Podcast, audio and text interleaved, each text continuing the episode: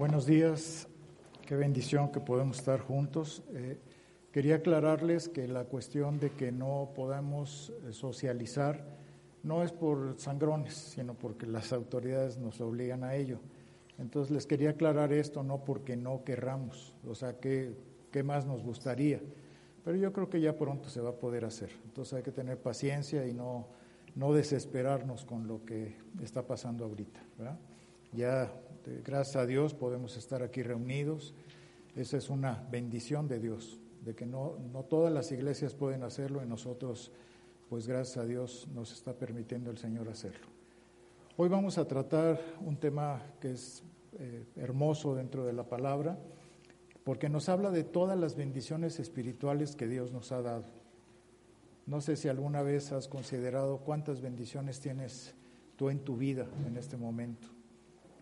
Yo creo que hay eh, a todos y cada uno de nosotros nos ha pasado en algún momento de nuestra historia de vida que anduvimos buscando, anduvimos queriendo saber cuál era el propósito de nuestra vida, cuál era nuestra identidad, cuál era realmente para qué estábamos aquí en la tierra. Yo creo que cada uno de nosotros en algún momento nos eh, pues hicimos esa pregunta. Yo me acuerdo que yo anduve buscando concursos y con proyectos de vida. Este, yo me tardé mucho tiempo en estar este, tratando de encontrarme, de saber quién era yo, para qué estaba aquí. Y yo creo que cada uno de nosotros pues hemos tenido ciertas complicaciones de ese tipo. Buscamos cursos, yo buscaba cursos donde me dijeran cuál es el proyecto de la vida, otro que se llamaba Enciende tu vida, me metí en cosas psicológicas, me metí en muchas cosas, con tal de saber. Yo quería conocer de mí, quería saber qué, cuál era el plan que yo tenía en esta vida. Y pues eso no, no resulta, porque te dura 15 días el curso y te, te sientes todo motivado y feliz y dices, ah, ya, ahora sí, ya estoy feliz. Pero la realidad es que a los 15 días se te baja la pila. ¿Por qué? Porque no se busca realmente donde debe de buscarse. Y la única solución está en la verdad. Y esa verdad se encuentra en la palabra de Dios. Cuando viene la palabra de Dios y te confronta y, te mueve todo el tapete y te dice, ¿sabes qué? Lo que estás haciendo está equivocado en tu vida. Hay un proyecto y hay un plan de Dios específico para ti. Y cuando tú pierdes esa perspectiva, cuando no te has dado cuenta de que ahí está, pues tú te vas perdiendo eh, porque ¿cuántos queremos recuperar nuestra dignidad, o ese pues ese sinsabor que ya tuvimos en la vida, en que nos vemos a veces ante el espejo y decimos, ¿y tus sueños, tus ilusiones, tu proyecto, dónde estuvo? ¿Dónde se quedó? No sé a cuántos les haya pasado eso, a mí sí me pasó, que yo me veía en el espejo y decía, qué fracaso, qué triste lo que estás viviendo ahorita, porque has fracasado en todo. Todo lo que has querido hacer, no lo has podido lograr cuando tú tenías sueños en la adolescencia o en la niñez y todo se quedó ahí. Y eso es lo que el apóstol Pablo nos enseña en esta, en esta parte de la, de la escritura. En el capítulo 1, en el versículo 3 al, al 16, ahí podemos ver claramente cómo, cómo él nos está enseñando que la única manera en que nosotros podemos encontrar nuestra vida, que estaba perdida, pues es a través de tener una relación con Dios. Es la única forma. Una relación personal, no una religión. Porque cuando nos relacionamos con Dios cambia toda nuestra estructura de vida. Porque eso, eso aquí cuando vamos a ver, perdón, es del capítulo 1, eh, versículos 3 al 14. Porque esto es una continuidad. ¿Por qué voy a hablar específicamente del 3 al 14? Porque son muchísimos versículos. Y ustedes van a decir, pero ¿cómo todo eso? Bueno, lo que pasa es que es una sola estructura. Por eso tenemos que, tengo que hablar específicamente de todo. Porque aquí nos va a hablar el apóstol Pablo de lo que es tener una relación verdadera con Dios. Esa es, esa es la diferencia. Y aquí, fíjense que hay una maravilla. Aquí nos va a hablar especialmente el Dios Trino. Nos va a hablar Dios Padre, Dios Hijo y Dios Espíritu Santo. Es uno de los pasajes estructurales de la Biblia donde vemos las tres figuras de la deidad. Es algo maravilloso. Y también vemos tres tiempos diferentes, porque vemos el pasado, vemos el presente y vemos el futuro. Es lo que el apóstol Pablo nos está enmarcando aquí. Pero para que podamos nosotros entenderlo y que el Señor reciba la gloria, acompáñenme a orar primero para poner este tiempo en manos del Señor. Bendito Dios, te agradecemos con todo nuestro corazón por la oportunidad que tú nos das de abrir tu palabra. Gracias por habernos rescatado de esa vida que llevábamos. Gracias porque nos diste la oportunidad de poder ser tus hijos, de elegirnos a través del sacrificio de nuestro Señor Jesucristo. Gracias porque hoy podemos entender claramente que tú tenías un propósito para nuestra vida, por tu misericordia, por tu amor, por tu bondad, porque tú expresas todo esto a través de la relación que podemos tener hoy contigo. Yo te pido que tu Espíritu Santo hoy se manifieste poderosamente en nuestros corazones, para que a través de abrir tu palabra tú nos enseñes, nos muestres todas las características que están en nuestra vida, que han estado equivocadas, pero sobre todo que agradezcamos, que podamos agradecer por todas esas bendiciones espirituales que tú has puesto a nosotros. Yo te agradezco por la vida de las personas que hoy asisten por primera vez, que tú hables a sus corazones también, Señor, para que ellos puedan entender quién eres tú y cuánto los amas y cuánto deseas que ellos puedan llegar a ser tus hijos también. Yo te agradezco todo esto y disponiendo este tiempo para que tú seas glorificado y exaltado en todo momento. Te damos gracias en el nombre de nuestro Señor Jesucristo. Amén. Acompáñenme a leer la carta a los Efesios, capítulo 1, versículos 3 al 14. Y como les digo, vean esto como una sola estructura, es importante. Y traten de ubicar la parte donde es Dios Padre, Dios Hijo, Dios Espíritu Santo, presente, pasado y futuro. Bendito sea el Dios y Padre de nuestro Señor Jesucristo, que nos bendijo con toda bendición espiritual en los lugares celestiales en Cristo, según nos escogió en Él antes de la fundación del mundo, para que fuésemos santos y sin mancha delante de Él, en amor, habiéndonos predestinado para ser adoptados hijos suyos por medio de Jesucristo, según el puro afecto de su voluntad para alabanza de la gloria de su gracia, con la cual nos hizo aceptos en el amado, en quien tenemos redención por su sangre, el perdón de pecados según las riquezas de su gracia, que hizo sobreabundar para con nosotros en toda sabiduría e inteligencia, dándonos a conocer el misterio de su voluntad según su beneplácito, el cual se había propuesto en sí mismo de reunir todas las cosas en Cristo, en la dispensación del cumplimiento de los tiempos, así las que están en los cielos como las que están en la tierra. En él asimismo tuvimos herencia, habiendo sido predestinados conforme al propósito del que hace todas las cosas según el designio de su voluntad, a fin de que seamos para alabanza de su gloria, nosotros los que primeramente esperábamos en Cristo. En él también vosotros, habiendo oído la palabra de verdad, el Evangelio de vuestra salvación, y habiendo creído en él, fuisteis sellados con el Espíritu Santo de la promesa, que es las arras de nuestra herencia hasta la redención de la posesión adquirida para alabanza de su gloria.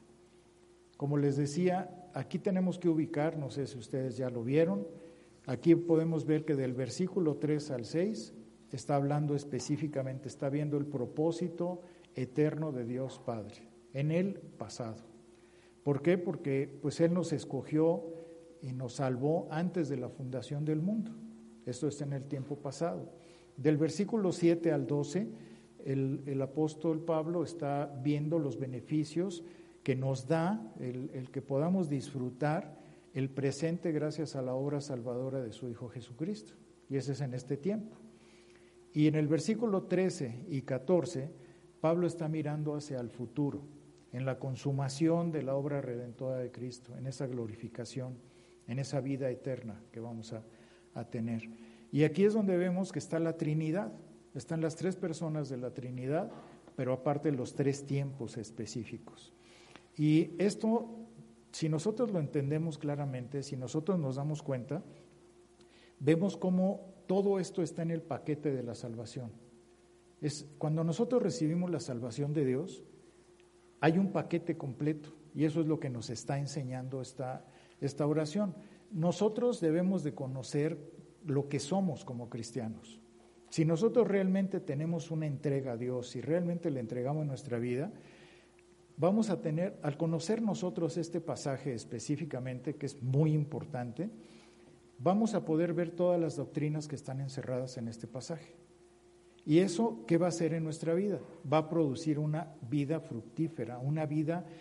De otra manera, si nosotros no lo entendemos, vamos a tener una vida superficial, aparente. Asimismo, vamos a tener un gozo superficial, porque no lo estamos viendo como es, no estamos viendo el paquete completo vamos a tener una adoración superficial, porque no vamos a adorar a Dios como Él merece, y vamos a tener también un servicio superficial. ¿Por qué? Porque no tuvimos esa interés para ver todo lo que Dios nos está enseñando. Entonces aquí el apóstol Pablo pues nos está enseñando muchas de las cosas que van a pasar en nuestra vida. Por eso esto debe de llamarnos mucho la atención, lo que nos pasó, cómo sucedió, por qué sucedió y para qué. Son muchas preguntas que nos tenemos que hacer. No sé si alguna vez tú te has parado o te has puesto de rodillas ante Dios y te has puesto a pensar cuántas bendiciones tienes hoy en tu vida. ¿Cuántas cosas te ha dado Dios? No sé si algún día lo has hecho así de, verdad, de ponerte y decir, voy a revisar mi vida pasada y voy a ver mi vida presente. Y te, pones a ver y dices, qué barbaridad es otra cosa mi vida. A lo mejor algunos no tuvieron que pasar por tantas situaciones complicadas o difíciles, que, a lo mejor por eso dice la palabra que entre más le debes a Dios, más le agradeces. Entre más te das cuenta de todo lo que viviste, dices, más agradecido estoy con Él y más entregado me voy a Él. Cuando es poquito lo que le debes, pues no, no le entregas tanto, ¿verdad? Ahora, ¿Cuántos privilegios tienes después de haber nacido de nuevo? Después de haberle dicho a Dios que querías entregarle tu vida, ¿cuántos beneficios has tenido en tu vida? Nada más piensa, analízalo. Y aquí vamos a ver dos aspectos. Voy a tener que dividir porque obviamente pues es una oración lo que está haciendo el apóstol Pablo aquí. Si nosotros nos damos cuenta es una oración continua. Es una oración de tipo judío, que así se usaba de, esa manera. Entonces él está haciendo una oración. Si ustedes revisan, es una oración la que está haciendo el apóstol Pablo. Y así es como nosotros deberíamos de orar, de reconocer y agradecer a Dios todo lo que Él ha hecho en nuestra vida. Pero aquí tengo que dividir yo, porque pues no puedo abarcar todo en esta misma sesión, lo vamos a tener que dividir en dos sesiones. Primeramente viendo, vamos a ver del versículo 3 al versículo 6, vamos a ver la descripción de estas bendiciones. Y en la segunda parte, la semana que entra, vamos a enumerar algunas de estas bendiciones, que ya sería del, versículo 7 al versículo 14. Pero hoy voy a dividir del 3 al 6 porque es, es muy largo, entonces tenemos que, no puedo ampliar todo. Vamos a ver primeramente la fuente de donde provienen estas bendiciones.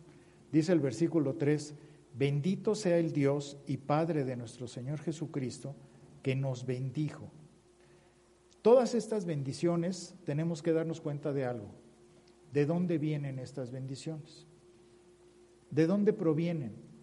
Si ustedes se dan cuenta, tenemos que ver, eh, está hablando de Dios. ¿Qué, ¿Qué clase de Dios es? ¿Cuál es el Dios que tú tienes o has, has tenido en tu concepto de vida? Antes de que tú conocieras de Dios, ¿qué, sabías de Dios? ¿Cómo lo veías? ¿Como un viejito de barba blanca que estaba en el cielo, que nada más había hecho el, universo, hecho todo, y, luego se había sentado ahí para ver nada más qué hacían los hombres, ¿no? Porque a veces piensa así la gente, u otros dicen, no, es, es el poder superior en el que yo creo. ¿En qué clase de Dios ves tú? ¿Cómo, cómo lo conceptuabas tú a Dios? ¿O cómo lo ves actualmente? Porque eso es muy importante. ¿Cómo ves a Dios? ¿Lo ves como si fuera un santo, como si fuera una virgen? ¿Cómo ves a Dios? ¿Cómo lo ubicas en este momento? Porque hoy en día tenemos una generación muy extraña, desgraciadamente.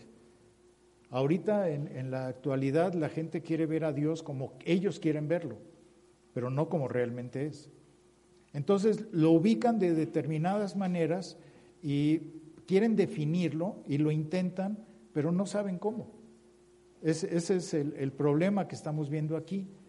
Y aquí lo que tenemos que notar nosotros es que Dios se ha revelado a través de nuestro Señor Jesucristo. Esa es la manera como tenemos que ubicar a Dios. Que Dios Padre se ha revelado a través de nuestro Señor Jesucristo. Es como nosotros podemos conocerlo. Por eso, cuando le decimos a una persona, ¿y tú crees en Jesucristo? ¿Crees que Él fue a la cruz a morir por ti?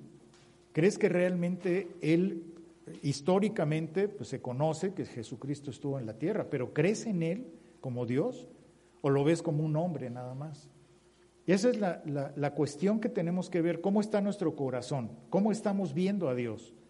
Porque si nosotros no vemos a Dios como lo que es, estamos perdidos desde ahí. Y esta es parte de lo que el apóstol Pablo nos está diciendo. ¿Cómo ves a Dios? Porque si tú no ves a Dios como es, no puedes tener una relación personal con Él. No puedes conocerlo. No puedes identificar al verdadero Dios.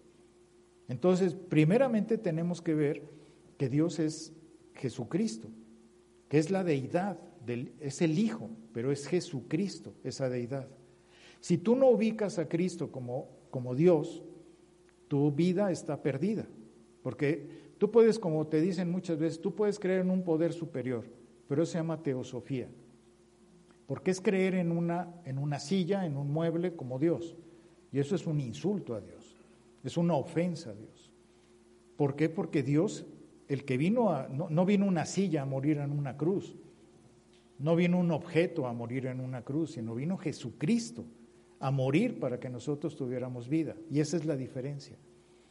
En segundo lugar, tenemos que ver el carácter de esas bendiciones. ¿Cómo es el carácter? A ver, dice, bendito sea el Dios y Padre de nuestro Señor Jesucristo, que nos bendijo con toda bendición espiritual en los lugares celestiales. Y aquí nos habla de una bendición espiritual, toda bendición espiritual. Y esto debe ser recalcado en nuestra vida. ¿Qué tantas bendiciones? Porque mucha gente, ¿qué es lo que quiere todo el mundo? Cuando es el año nuevo, ¿qué dicen? Salud, dinero y amor. ¿Verdad? Todo el mundo dice eso. Es lo que queremos, es lo que todo el mundo quiere que haya en su vida. Y Jesucristo no vino a, a darnos todo eso. Fíjense qué cosa tan extraña. Pero Jesucristo no fue a morir a la cruz por nosotros para que tuviéramos eso. Él no está prometiendo eso. Está prometiendo algo totalmente diferente a eso. Porque él dijo, yo ni siquiera tengo, donde, tengo una almohada donde recargar mi cabeza. Ni siquiera. Pero hay, hay cosas ahorita que están enseñando tristemente en otros lugares, en donde dicen el movimiento de la fe y la prosperidad. Que el hombre, si es cristiano, tiene que tener mucho dinero y tiene que tener muchas riquezas. Y eso no enseña la Biblia, porque Jesucristo era pobre. Entonces ahí es donde nosotros tenemos que ubicar qué es, qué es lo que nos está ofreciendo estas bendiciones espirituales. Porque no nos está hablando de que nos va a dar dinero, ni nos va a dar amor, ni nos va a dar salud. Hay gente que se enferma y hay gente que se muere siendo cristiana, hay gente que es pobre siendo cristiana, hay gente que no tiene una novia siendo cristiano o que no hay amor.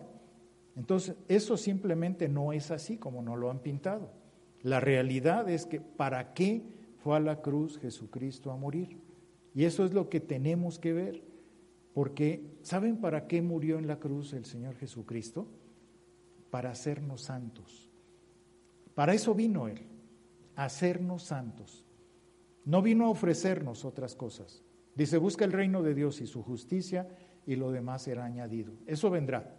Posiblemente vendrá, si Él así lo dispone pero para lo que Él murió en la cruz fue para hacernos santos. Ese fue el propósito.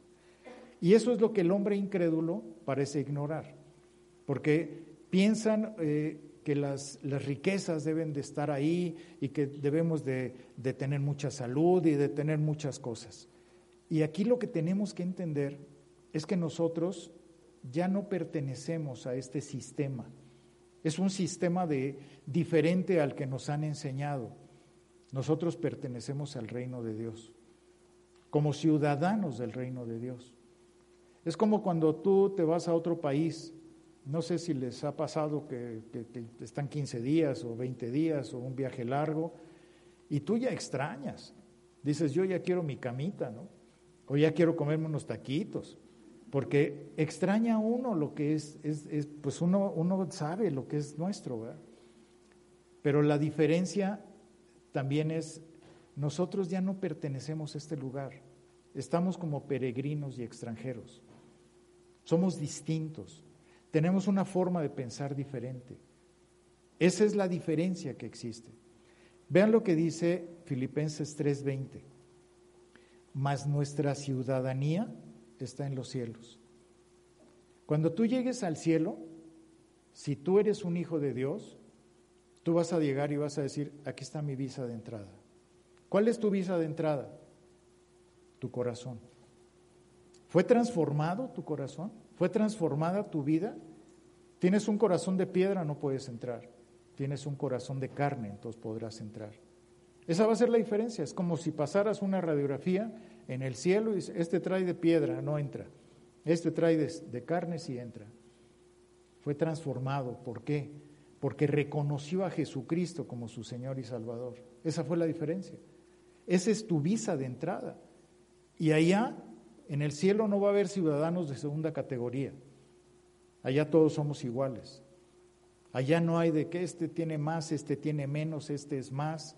No, cuando estemos llegando al cielo, este, este, es una, nos está Dios dando bendiciones aquí en la tierra, anticipando las bendiciones que vamos a tener allá, que van a ser inmensas.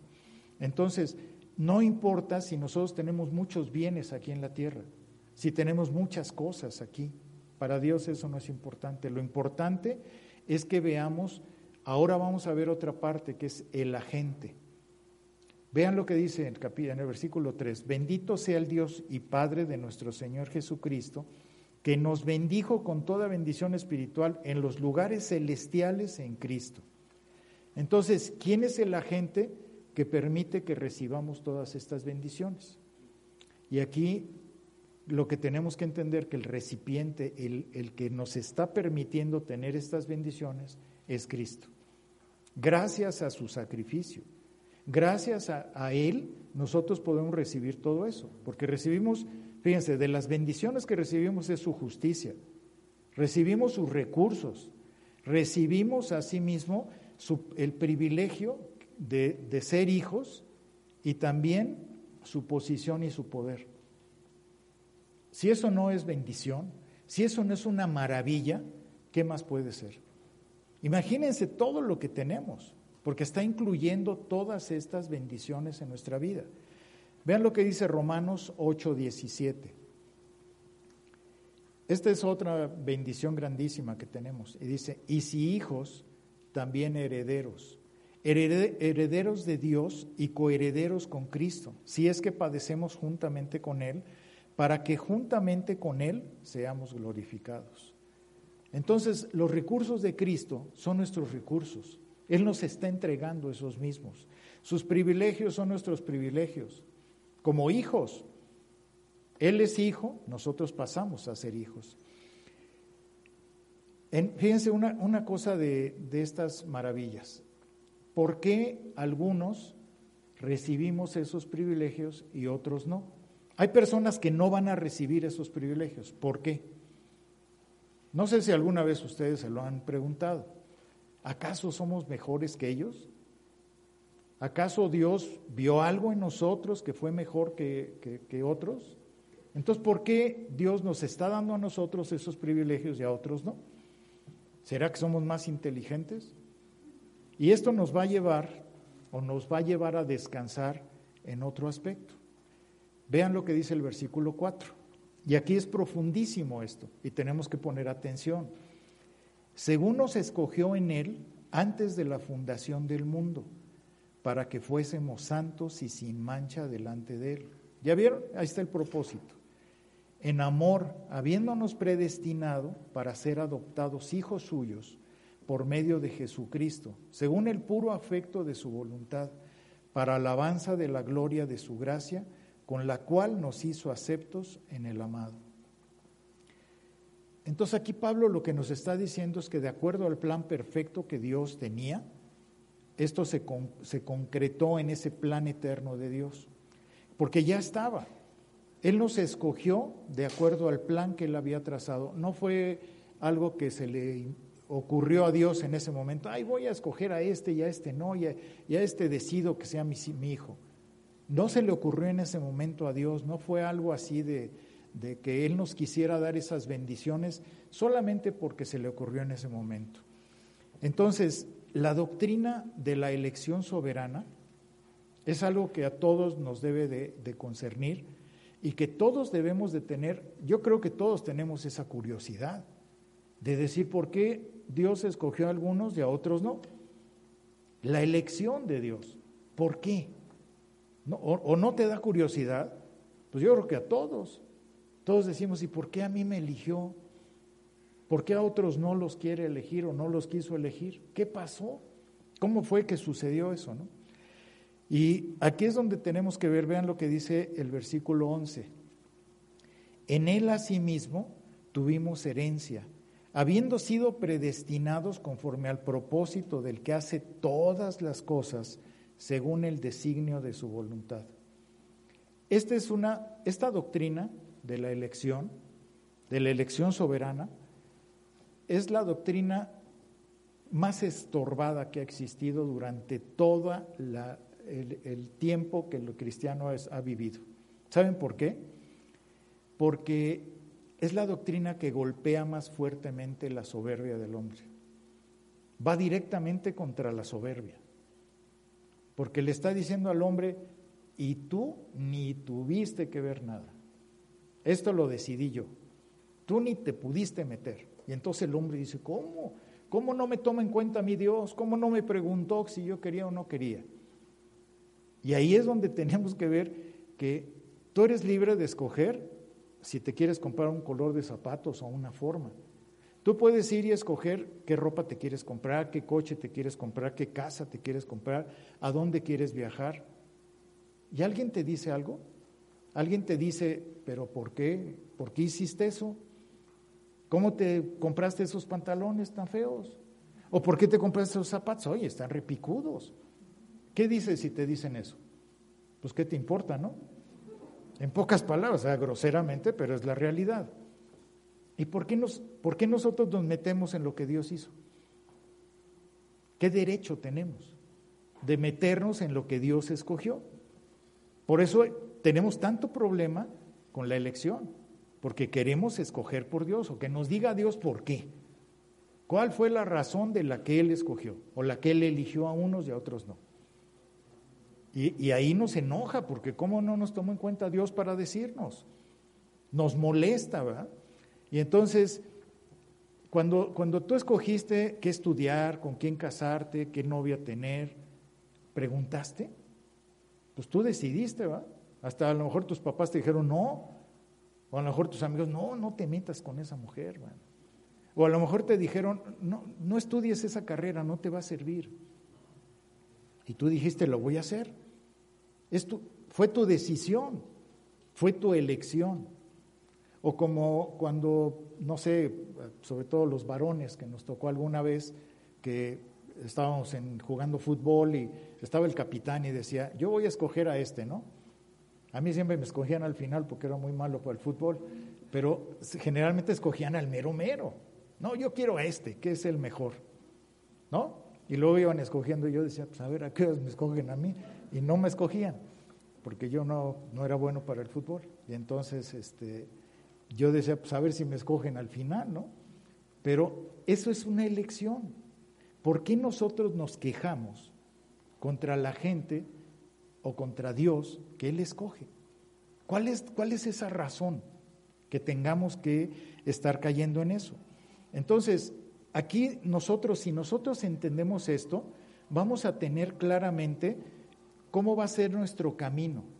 Si voy a ser un creyente maduro o un creyente sumamente inmaduro. En esta, en esta, esto se va a basar, porque fíjense lo que dijo Calvino que fue muy importante lo que él dijo. Dijo,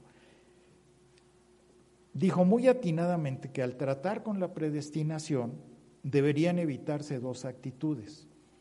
Curiosidad excesiva por lo que Dios nos ha revelado, lo que Dios no ha revelado, perdón, y timidez excesiva en enseñar lo que ha revelado. Y sí es cierto, porque muchos dicen, este, a mí me han dicho, no, pero eso no, no lo hable hoy, porque hoy viene gente que no conoce de Dios, hoy viene mucha gente que no, no saben de Dios. Y el apóstol Pablo, ¿a quién creen que le está hablando? Está hablando a, a una iglesia en donde hay personas que a lo mejor no conocían de Dios.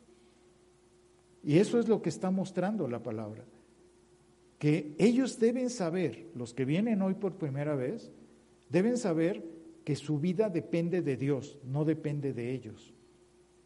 Que ellos pueden creer que pueden escoger a Dios, pero no es así, es Dios quien los puede escoger a ellos. Y eso, eso lo deben de saber, a pesar de que vengan hoy por primera vez. Qué bueno que lo aprendan y qué bueno que lo, que lo sepan. Vean el versículo 4 y nos habla específicamente de elección. Pero el versículo 5 nos habla de predestinación. Son dos conceptos diferentes. Vean lo que dice Lucas capítulo 6, versículo 13.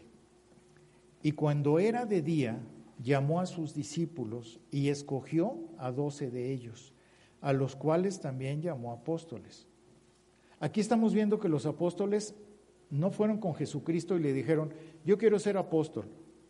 Él los eligió, él los escogió, Él puso su mirada en ellos por algo, incluyendo a Judas, pero Él fue y los escogió. Fíjense qué, qué, importante es esto, ¿no? Entonces, ¿quién nos va a elegir a nosotros? Las personas que hoy vienen por primera vez, a lo mejor Dios los eligió para que sean sus hijos. ¿Se dan cuenta de eso? De la bendición tremenda que Dios está poniendo para ustedes, los que vienen hoy. Les está diciendo, tú tienes la capacidad a lo mejor de ser mi hijo o de ser mi hija. Eso es algo maravilloso, es un llamado de Dios hacia sus corazones, hacia sus vidas. Y sin embargo, ¿cuántos de los que estamos aquí ya Dios nos eligió? ¿O cuántos creyeron haber sido elegidos y no lo fueron? A lo mejor han venido muchas veces a la iglesia y no lo han sido. A lo mejor fue un, llamado falso para ustedes, porque no han vivido como Dios quiere. Y esa es la diferencia. Vean lo que dice también el Juan capítulo 15, versículo 16. No me elegisteis vosotros a mí, sino que yo os elegí a vosotros y os he puesto para que vayáis y llevéis fruto y vuestro fruto permanezca para que todo lo que pidiereis al Padre en mi nombre, Él os lo dé. Entonces, si naciste de nuevo, debe decir, y vuestro fruto permanezca. Si tú estás viviendo una vida aparente cristiana, haciendo lo que quieres, tu fruto no está, siendo, no está permaneciendo, está haciendo una hipocresía en tu vida. Ahora, les voy a hacer otra pregunta, que esto es muy significativo. ¿Tú escoges a tus amigos? Normalmente, escogemos a nuestros amigos. ¿Por qué? ¿Qué vemos en esos amigos? Pues que somos parecidos en costumbres, eh, como que tenemos esa confianza para acercarnos a esas personas y decimos, bueno, pues con este sí me puedo llevar bien, este no, este es eh, muy serio o este es muy payaso. O sea, generalmente nosotros vemos eso. Pero ¿alguna vez has escogido a un enemigo tuyo como amigo? Pues no, ¿verdad? Como que no, este me cae regordo este no lo soporto, como que no lo aceptas como tu amigo. Pues ¿qué creen que hizo Cristo? Que nos escogió como enemigos, porque todos y cada uno de nosotros éramos sus enemigos, estábamos en contra de Él. Y Él fue y escogió a sus enemigos, porque todos vivíamos en pecado, todos vivíamos mal. Eso es la elección. Si nos damos cuenta, después pasamos en el capítulo, en el versículo 5, a lo que es la predestinación. Y aquí todavía está más fuerte la cosa. ¿Por qué nos predestinó Dios? ¿Qué, ¿Qué, fue lo que pasó ahí? Y fíjense que aquí hay una palabra que nos debe de llamar la atención en griego porque nos lleva al encuentro con ello. Esta palabra es prorizo, no chorizo, prorizo. Porque a veces me dijeron, el otro día me dijo un hermano, este, oiga, ¿la palabra es chorizo? Dije, no, prorizo, ¿verdad? Con doble O. Entonces, esa palabra, pro quiere decir antes, y orizo viene de horizonte. ¿Qué es el horizonte? El horizonte es la, división entre el cielo y la tierra. Es lo que, la línea que hay. Fíjense lo profundo que es esto. Que Dios por eso dice, en ese prorizo, yo te estoy llevando de la tierra al cielo. Te estoy invitando de la tierra al cielo. Esa es la predestinación. Te estoy invitando a que vengas al cielo cuando sea tu momento, cuando sea tu tiempo. Esa es, esa es la invitación profunda que está haciendo, que de antemano sabe Dios que nos va a llevar al cielo. Por eso nos predestinó. Vean lo que dice Romanos 8, 28 al 30. Y sabemos que a los que aman a Dios, todas las cosas les ayudan a bien. Esto es a los que conforme a su propósito son llamados. Porque a los que antes conoció, también los predestinó para que fuesen hechos conforme a la imagen de su Hijo, para que Él sea el primogénito entre muchos hermanos. Y a los que predestinó, a estos también llamó, y a los que llamó, a estos también justificó, y a los que justificó, a estos también glorificó. Y aquí algunos hermanos, e incluso a mí me llegó a pasar, que dices, ah, y es que aquí dice, miren que antes los conoció. Entonces, si los conoció, pues quiere decir que ya sabía cómo iban a actuar, qué iban a hacer, por qué iban a hacer. Y es lo que uno supone, es lo que uno piensa normalmente. ¿Por qué? Porque uno quiere adelantarse y adivinar lo que Dios, por qué Dios lo hizo. Porque es la condición humana. Queremos que, queremos que Dios nos diga, aunque no quiera Él decirnos, queremos que Él nos diga. Y entonces, pues eso no quiere decir, porque la palabra aquí que está hablando en griego se llama ginosco, que quiere decir conocer, pero ese conocimiento está hablando de una intimidad. Es como cuando vemos en Mateo 1.25 que dice, hablando de José con María, que dice, pero no la conoció hasta que dio a luz a su hijo primogénito y le puso por nombre Jesús. Y esta, está hablando de una intimidad que hay entre el matrimonio. Eso es lo que el conocimiento que Dios puede tener de esa intimidad, de esa relación profunda con sus hijos. ¿Qué supo Dios? No lo sabemos, porque eso fue en la eternidad. Dice Romanos 9:16, Así que no depende del que quiere ni del que corre, sino del que Dios tiene misericordia. ¿Se dan cuenta de la bendición tremenda si es que tú fuiste elegido por Dios y que no todo mundo ha sido elegido por Dios? ¿Te das cuenta de la bendición, de la profundidad de esto?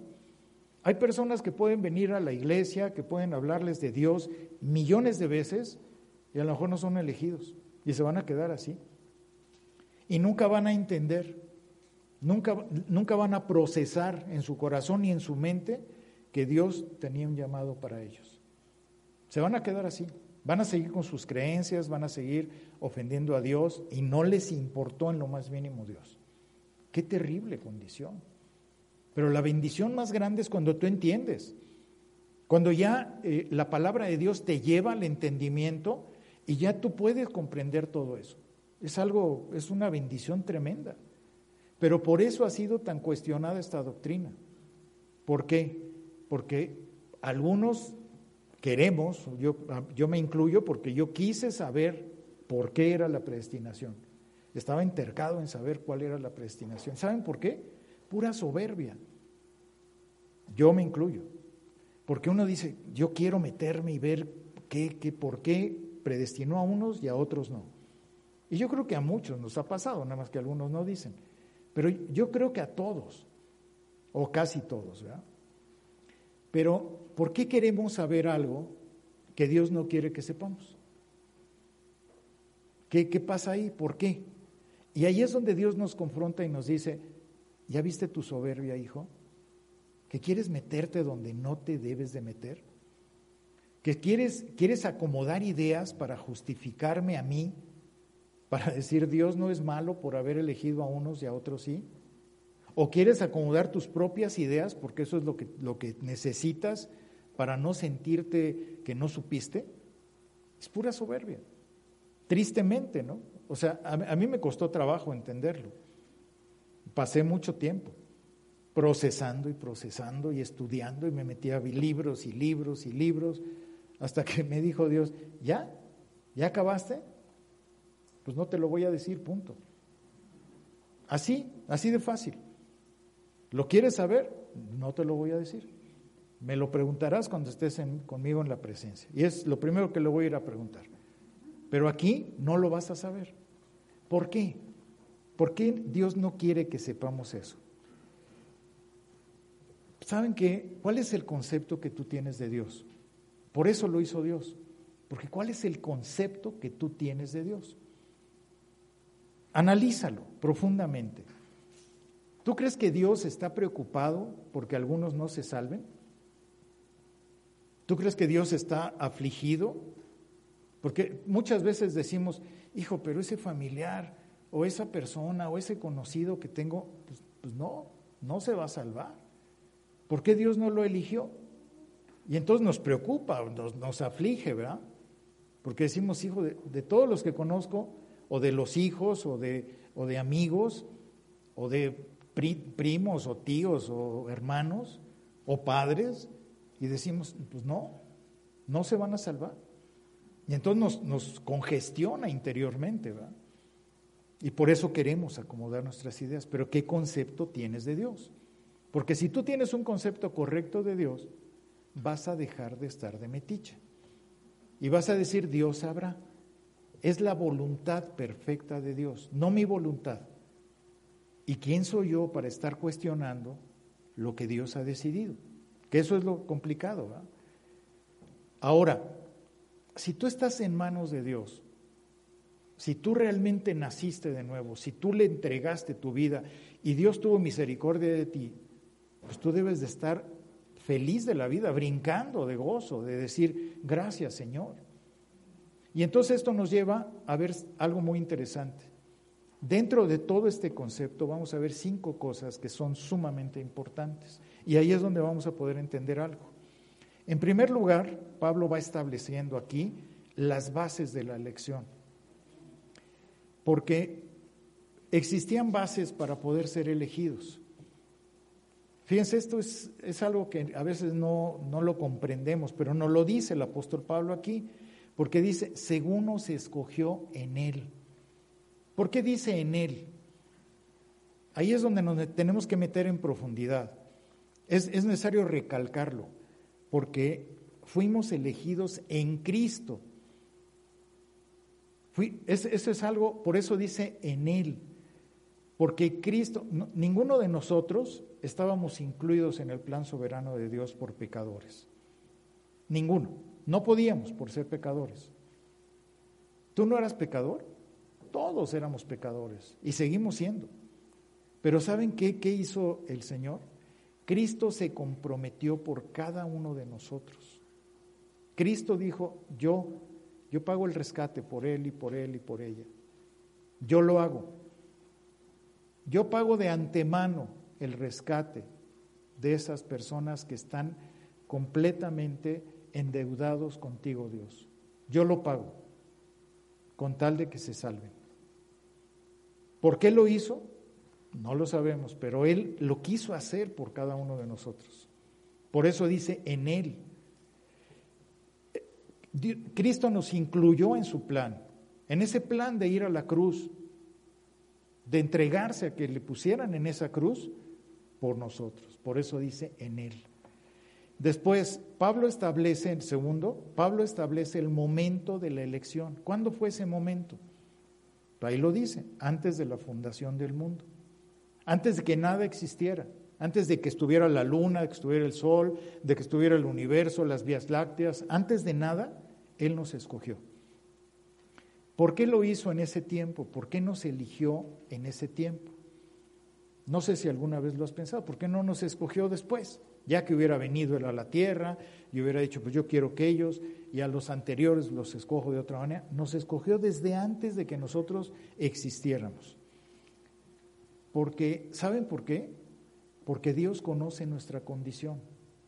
Dios sabe cómo somos. Dios sabe los soberbios y grande eh, que cuestionamos siempre la soberanía de Dios. Entonces Él seguramente dijo, antes de que empiecen estos a, creerse mucho, yo los escojo para que ni idea tengan de por qué los escogí. Eso es lo que hizo antes de la fundación del mundo, antes de que hubiera nada, porque ni habíamos hecho buenas obras, ni habíamos hecho cosas eh, malas ni buenas, todavía no existíamos y Dios ya nos estaba escogiendo. Tercero, el propósito de la elección. ¿Para qué? ¿Para qué nos eligió Dios? ¿Cuál fue su propósito? Debe de haber algo. Y dice aquí claramente, para que fuésemos santos y sin mancha delante de Él. Él nos escogió para que, no porque Él hubiera visto que éramos santos, sino para que fuéramos santos. No porque Él haya visto algo bueno en el fondo de nosotros, porque muchas religiones enseñan que si tú eres bueno te vas a ir al cielo, si cumples con esto y si cumples con aquello. Mentira total, porque aquí la Biblia está diciendo lo contrario. Él no vio nada bueno en nosotros, absolutamente nada, pero Él nos escogió para que fuéramos santos. Ese es el propósito. No para que fueras cualquier cosa, no para que siguieras pecando, no para que siguieras teniendo esa vida eh, que tenías antes, como estabas en el mundo. Si tú no eres santo, simplemente no fuiste elegido por Dios porque para eso fuiste elegido. La santidad es el fruto de la elección, no la causa, es el fruto. Tito 2, 11 al 14 dice, porque la gracia de Dios se ha manifestado para salvación a todos los hombres, enseñándonos que renunciando a la impiedad y a los deseos mundanos, vivamos en este siglo sobria, justa y piadosamente, aguardando la esperanza bienaventurada y la manifestación gloriosa de nuestro gran Dios y Salvador Jesucristo, quien se dio a sí mismo por nosotros para redimirnos de toda iniquidad y purificar para sí un pueblo propio celoso de buenas obras. Dios Padre fue el que nos escogió. El Hijo murió en la cruz para que nosotros pudiéramos ser santos. Y el Espíritu Santo nos está llevando para que podamos llegar a tener esa glorificación algún día en nuestra vida. Entonces la obra de santificación comenzó desde ese momento, desde el momento que Dios nos elige. Fíjense, y, no queda solo así, dice versículo 5, y habiéndonos predestinado para ser adoptados hijos suyos por medio de Jesucristo, según el puro afecto de su voluntad. Otra de las bendiciones es que después de haber eh, de haber sido elegidos, Dios nos adopta para ser sus hijos. ¿Alguna vez has considerado que realmente eres un hijo adoptado de Dios? ¿Sabes qué, es, ¿sabes qué significa ser adoptado? En el, en el tiempo del apóstol Pablo eh, era diferente a como es ahorita. Ahorita tú puedes llegar y decir, yo quiero adoptar ese niño que no tiene, se quedó sin papás. En ese tiempo se adoptaban las personas adultas. No se adoptaban niños generalmente, se adoptaban personas adultas. Por ejemplo, si había un hombre rico, un hombre, un rey o un hombre con poder, esa persona llegaba y decía, yo quiero adoptar a, este, a esta persona para que se quede con todo lo que yo he hecho, lo que yo he formado. Entonces, esa persona pasaba y se convertía en, ese sucesor. Por ejemplo, eh, un rey, por ejemplo, Tiberio, eh, agarró a Calígula como su hijo y él le dio el poder que tenía este Tiberio como rey de, de Roma. Eso es como se adoptaba al hijo. Y esa es la manera como Dios nos está adoptando a nosotros. Le daba todas las prerrogativas, todas las bendiciones, todas las oportunidades, todo su dinero, todo lo que tenía, lo otorgaba, hasta su poder, porque le daba el sello con el poder, su anillo, que era el que, el que podía sellar para otorgar todos los poderes. Y eso es lo que Dios nos está entregando a nosotros. nos está adoptando y nos está entregando todas las bendiciones de su Hijo. Imagínense eso y a veces no lo entendemos y no lo vemos. Y no lo aprovechamos aparte. Por eso dice que Él quiere que seamos santos, no cualquier cosa, no que sigas con tu vida de antes, con la porquería de vida que teníamos antes, sino es hoy quiero que seas santo, a pesar de... Entonces Dios nos justifica para, para que tengamos algo maravilloso en nuestra vida, que lleguemos a esa santidad. Y todo esto ocurre por medio de Jesucristo. Todo lo que hizo Jesucristo.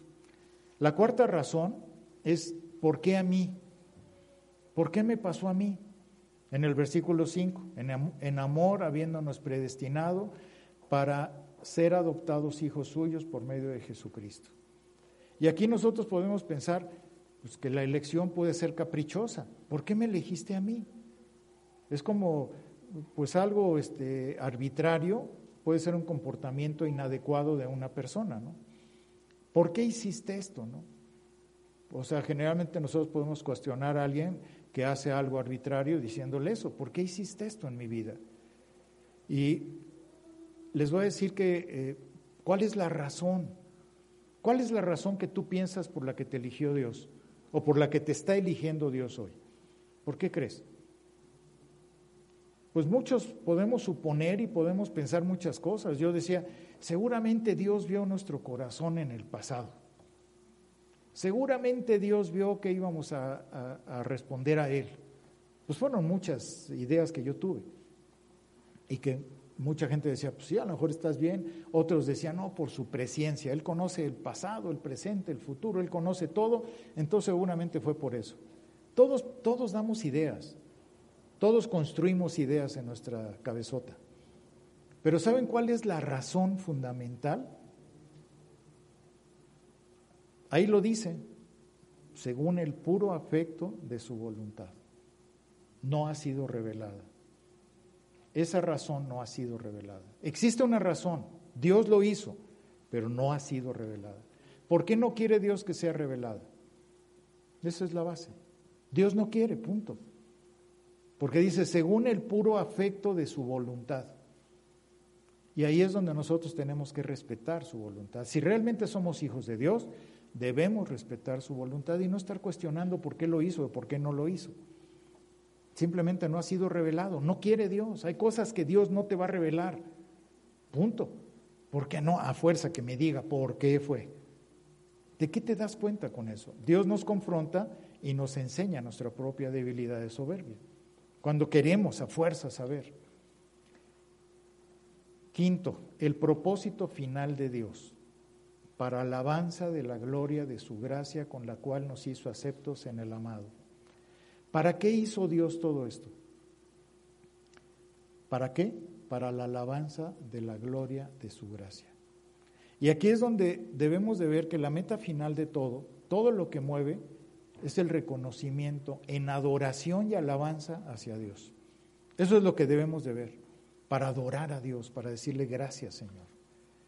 Tuya sea la gloria, tuya sea la alabanza, por siempre, por los siglos. Y todo esto lo hizo Dios para que digamos, toda la gloria es para Dios. Todas estas bendiciones que tenemos hoy en día es para que le digamos a Dios, gracias Señor. Pero ahí viene otra situación, ¿verdad? Muchas personas, y lo he escuchado, dicen, pero qué ególatra es Dios. ¿Cómo que quiere que toda la gloria sea para Él? De veras, a mí me lo han dicho, no es broma. Qué ególatra es Dios, porque Él quiere la gloria para Él. Y saben que aquí es donde debemos de entender algo muy importante. Todo lo que hace Dios, incluso recibir la gloria, es por nuestro beneficio. Hasta en eso Dios nos bendice. Porque nosotros no podemos manejar la gloria. Él sí. Él no se empacha con la gloria. A Él no le hace daño, a nosotros nos enferma la gloria. Aumenta nuestra soberbia. Entonces Dios dice, denme la gloria a mí para que no se enfermen ellos. Fíjense qué, qué maravilla. Hasta en eso nos, nos, nos consiente el Señor, ¿verdad? Imagínate que tú recibieras la gloria, como muchos creen. No, yo encontré a Dios. Yo le entregué mi vida a Dios cuando era el tiempo. La gloria es para ti entonces, ¿verdad? Fui tan bueno yo en mi vida que Dios me bendijo. La gloria es para ti entonces. Enferma la gloria. Por eso dice Dios, yo quiero la gloria para mí, para que tú no te enfermes, porque yo como soberano la sé manejar, tú no. Tú estás incapacitado para manejar la gloria, porque eres un soberbio. Esa es la realidad. Nos cuesta trabajo y nos duele, pero es la verdad. Él bondadosamente nos dice, te ofrezco tener la gloria porque a mí no me enferma. Lo que a ti te podría pasar. ¿Qué diferencia? Hasta en eso nos bendice el Señor. Porque si nosotros tenemos una verdadera relación con Dios, estamos unidos a Dios. Estamos bendecidos por esa unión con Él. Por eso debemos de preguntarnos algo seriamente. ¿Habrá un privilegio más grande en el universo que ser hijos de Dios? ¿Habrá algo más grandioso que ser hijos de Dios? Que realmente poder tener esa relación con Él íntimamente, esa comunión con Dios. Y todas estas maravillas y todas estas bendiciones, ¿podrá haber algo mayor que esto? ¿Podrá haber más bendiciones de las que podamos tener? ¿De las que Dios nos está dando? Dios nos ha bendecido siendo coherederos con Cristo, recibiendo las mismas bendiciones que Cristo tiene, la justicia, el poder, todo lo que Dios nos da. Vean las maravillas que nos habla Gálatas 5 cuando nos habla del fruto del Espíritu. Amor, gozo, paz, benignidad, templanza, todas las bendiciones espirituales que hay cuando nosotros podemos estar llenos del Espíritu. Son bendiciones. Dios nos ha bendecido. Hoy podemos decir, estamos llenos de gozo a pesar de lo que esté sucediendo en nuestra vida, a pesar de que esté pasando por la peor situación de mi existencia, Dios está conmigo. Yo tengo a Dios, qué mejor regalo que eso, no me importa lo que pase. Y dentro de nuestro plan en este mundo, que tenemos que pasar por situaciones adversas, a lo mejor no tienes trabajo, a lo mejor no tienes dinero, a lo mejor eh, te están pasando cosas problemáticas en tu vida familiar, pero si tú tienes a Dios, no va a pasar nada. Si no tienes a Dios, sí va a pasar. Te vas a quedar hueco. Porque cuando entendemos que Cristo fue lastimado, que fue herido, que fue a esa cruz por, por amor a mí, eso cambia mi perspectiva. Y ahí es donde podemos entender que Él fue a esa cruz y fue a ese calvario por salvar a los que realmente fuimos escogidos por Él. Tú que estabas muerto, que estabas perdido como yo, que estábamos en una dimensión de, del mundo tan perdida, tan ausentes, en nuestra conciencia ya totalmente debilitada. Y Dios dijo, a este perdido a este vil, a este menospreciado, a esta porquería de vida que tiene, yo lo elijo. En donde nos sentíamos basura en el mundo. Y Dios dice, yo te elijo. ¿No debes darle gracias a Dios? ¿Cómo estaba el apóstol Pablo cuando escribió esta carta? ¿En dónde estaba? Él estaba en una prisión en Roma. No estaba quejándose. Estaba escribiendo para, para la gloria de Dios esta carta. No estaba diciendo, ay, pobrecito de mí, cuánto sufro, cuánto, mira nada más, qué injusticia, estoy aquí metido en la cárcel por servirle a Dios. Él estaba escribiendo, dijo, ya, bola de locos. O sea, no me interesa, mi vida no me importa, me interesa la gloria de Dios. Es, es, es de veras, es impresionante ver eso. ¿Y tú en qué ocupas tu mente? ¿En qué ocupas tu vida? ¿En glorificar a Dios? o en glorificarte a ti mismo, con tus placeres, con tus gustos, con tus suposiciones mentales. ¿Estás pensando ahorita en el desastre mundial que hay? Que esto al rato nos vamos a reír de que todos con cubrebocas. Al rato nos vamos a reír. O a lo mejor alguno se va a morir, no pasa nada. Qué bueno porque se va con el Señor. Y lo he dicho, qué descanso. Pero ¿Por qué, estás afligido porque no tienes trabajo? ¿Estás afligido porque no tienes dinero? ¿Estás afligido, aterrado porque te vas a enfermar de COVID? ¿Y dónde está tu confianza en Dios? ¿Dónde está esa paz que debe de descansar en ti? Seguimos aterrados porque la gente miente o porque hay asesinatos o porque estamos en medio de una sociedad totalmente perdida. Tú dale gracias a Dios de que has sido elegido. Dale gracias a Dios de que tú tienes una vida eterna con Dios y que debes de estar feliz, dispuesto a todo eso, dispuesto a recibir las bendiciones que Dios nos ha dado. ¿Alguna vez te has preguntado, ¿estás viendo a Cristo en medio de todo esto? ¿Estás viendo a Cristo realmente en medio de todos los problemas, de toda la problemática que hay en el mundo? ¿O tus propios problemas personales? ¿Ves a Cristo en medio de ellos? Porque si estás viendo a Cristo, ya, descansas en Él. No te estás afligiendo ni te estás muriendo. Descansas en Dios, descansas en Cristo. A lo mejor hoy es la primera vez que vienes a la iglesia o has venido varias veces y no te ha caído el 20. No te ha amanecido, como dice la palabra. Pero hay un llamado que es universal. Este llamado jamás debe de olvidarnos. Dice la palabra, venid a mí los que estén cansados y cargados y yo os haré descansar. Esas son palabras de nuestro Señor Jesucristo. Él dijo, vengan a mí, vengan, y yo los voy a hacer descansar, los que estén cansados. ¿No estás cansado? ¿No estás cargado ya de tanta problemática en tu vida? ¿No estás harto ya de, de vivir de esa forma? Eso es lo que nos está diciendo. Vengan a mí, vengan. Nos está invitando a, a las personas que hoy vienen por primera vez, las está invitando a que vayan a Él. Le está diciendo, ven, yo quiero que estés conmigo. No me importa si eres elegido o no elegido. Dios eh, en la Biblia nunca dice que Él solamente va a llamar a los que son o los que no son. Él está haciendo un llamado hoy. Si tú lo quieres recibir, qué bueno. Si no lo quieres recibir, también. Si no lo recibes es porque no eres elegido, tan sencillo como eso. Pero si lo recibes, es que eres elegido, es que eres elegible para Él, porque es un llamado.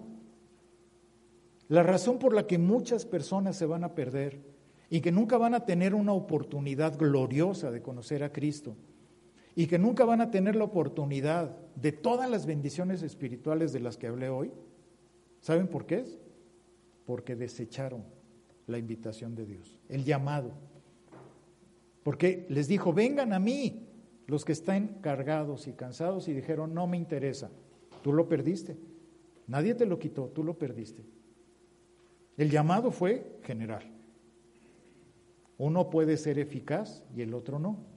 Si es eficaz, dile a Dios, aquí está. Pon la mano en, tu corazón y dile a Dios, yo quiero contigo. Recibo ese llamado de tu parte. Yo quiero estar contigo. Me arrepiento de mis pecados y pon esa fe que necesito en mi corazón. Eso es lo que quiere Dios.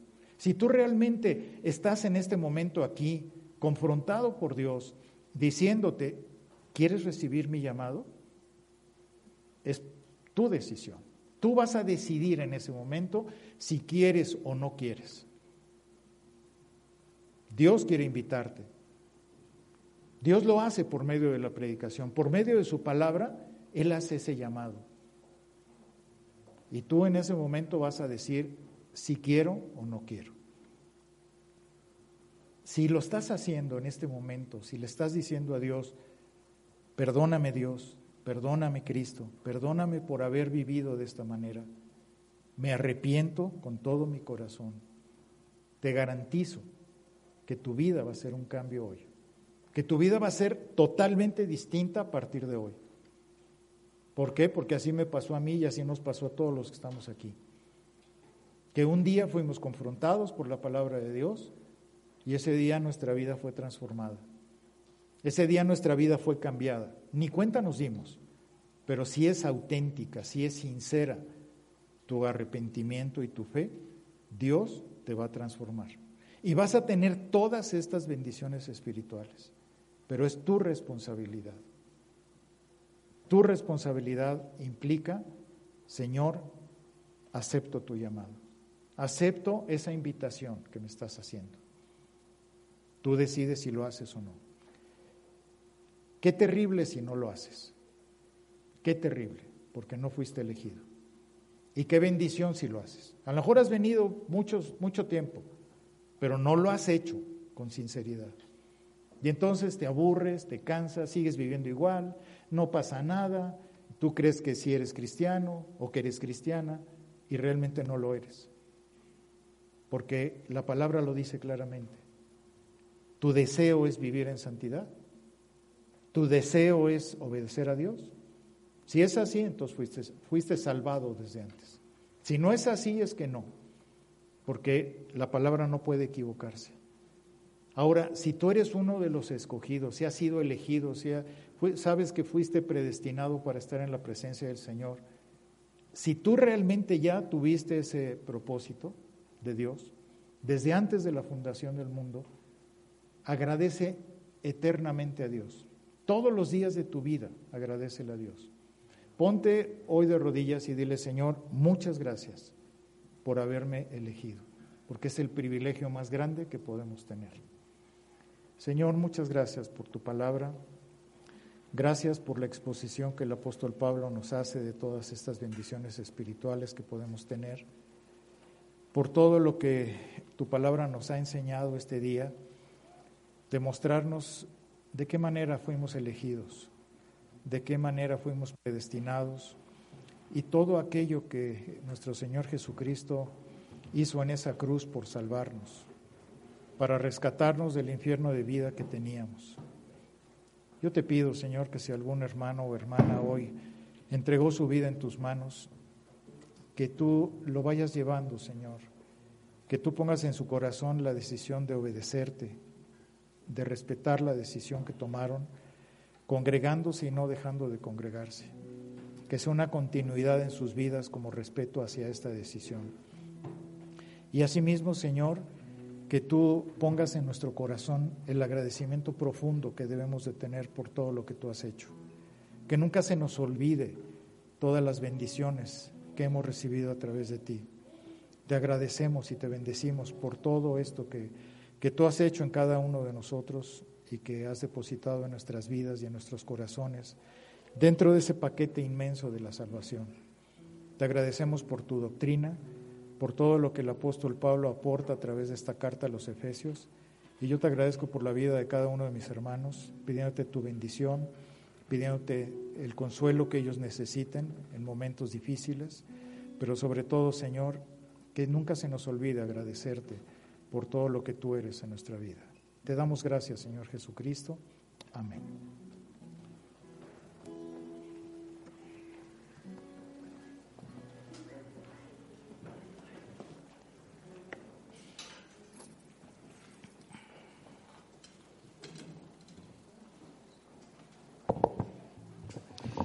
Vamos a terminar este tiempo adorando al Señor, hermanos, con todo nuestro corazón, dándole gracias por ese, por ese amor que nos ha mostrado al elegirnos.